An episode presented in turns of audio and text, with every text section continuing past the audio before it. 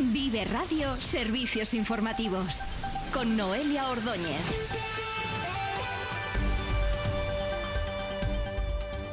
Buenas tardes, comenzamos servicio informativo en Vive Radio. El Observatorio de Bienestar Animal ha denunciado al propietario de una granja con 5.000 cerdos en Quintanilla del Coco, que es precisamente el alcalde de la localidad, por delitos de maltrato animal con agravante de muerte después de detectar graves irregularidades en la explotación ganadera, con animales en descomposición seriamente enfermos, con hernias graves y lesiones diversas compatibles con el canibalismo, presencia de gusanos y ratas.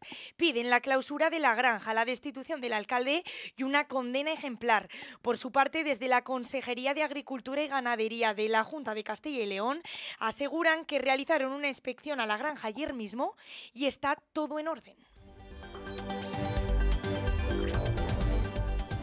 En clave local, la alcaldesa de Burgos envía otras dos cartas al Gobierno central para pedir que el ministro de Cultura visite la ciudad de cara a impulsar Burgos, capital europea de la cultura, y al Ministerio de Transición Ecológica para que incluya a la ciudad en la red de hidrógeno verde. Andrea Ballesteros, portavoz del equipo de Gobierno. Vamos a trasladar el trabajo que está realizando la ciudad con respecto a la capitalidad europea de la cultura 2031.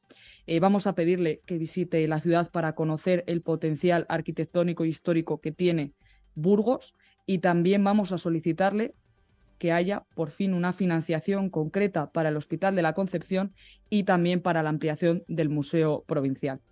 Las obras de la calle Francisco Gran Montagne en el barrio de Gamonal finalizarán el 29 de diciembre. Así lo ha comunicado el concejal de urbanismo del ayuntamiento, Juan Manuel Manso, quien ha lamentado el importante retraso de las obras cuando el actual equipo de gobierno accedió al cargo. La empresa solicitaba dos meses más y el ayuntamiento le ha concedido 16 días. Por otro lado, el equipo de gobierno ha informado de la salida a licitación del proyecto para la instalación de contenedores soterrados en la ciudad y han anunciado la escritura de cinco viviendas del programa de realojo del encuentro.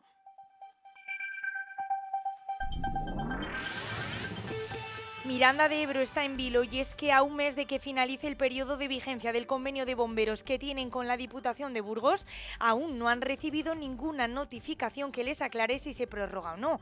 El concejal de Seguridad Ciudadana, Pablo Gómez, ha explicado que el servicio no solo presta atención al núcleo urbano, también a otros 33 pueblos de las cercanías. Cada intervención de bomberos se calcula en torno a los 2.400 euros que sin un convenio provincial podrían recaer en los bolsillos de los ciudadanos. No solo a, Miranda, sino a esos 33 pueblos que te comentaba, les tendrán que contestar a la pregunta de ¿y a quién llamamos en caso de que tengamos una intervención? ¿A los bomberos de Burgos, a los bomberos de Aranda, a los bomberos voluntarios o a los bomberos profesionales de Miranda a través del correspondiente convenio? Pero en ningún caso serían las arcas municipales de Miranda las que tendrían que soportarlo. Es decir, se tendría que girar una tasa, un cobro por esa intervención. Si bien el convenio con Álava sí ha sido prorrogado y han tenido respuesta de su diputación, de Burgos aún no tienen noticias, pero esperan que lleguen pronto. Y ya conocemos algunas confirmaciones para la próxima edición del Festival Arandino Sonorama Rivera.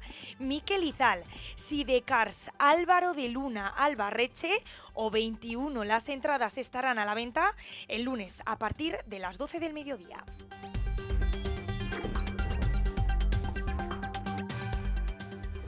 La Guardia Civil ha detenido a un hombre de 37 años por robar con intimidación en una gasolinera a las afueras de la ciudad. Se apoderó de 500 euros y aunque trató de esconder su cara con una caja de cartón, las pesquisas policiales han permitido identificarle. Esa misma tarde, el hombre asaltó también dos farmacias.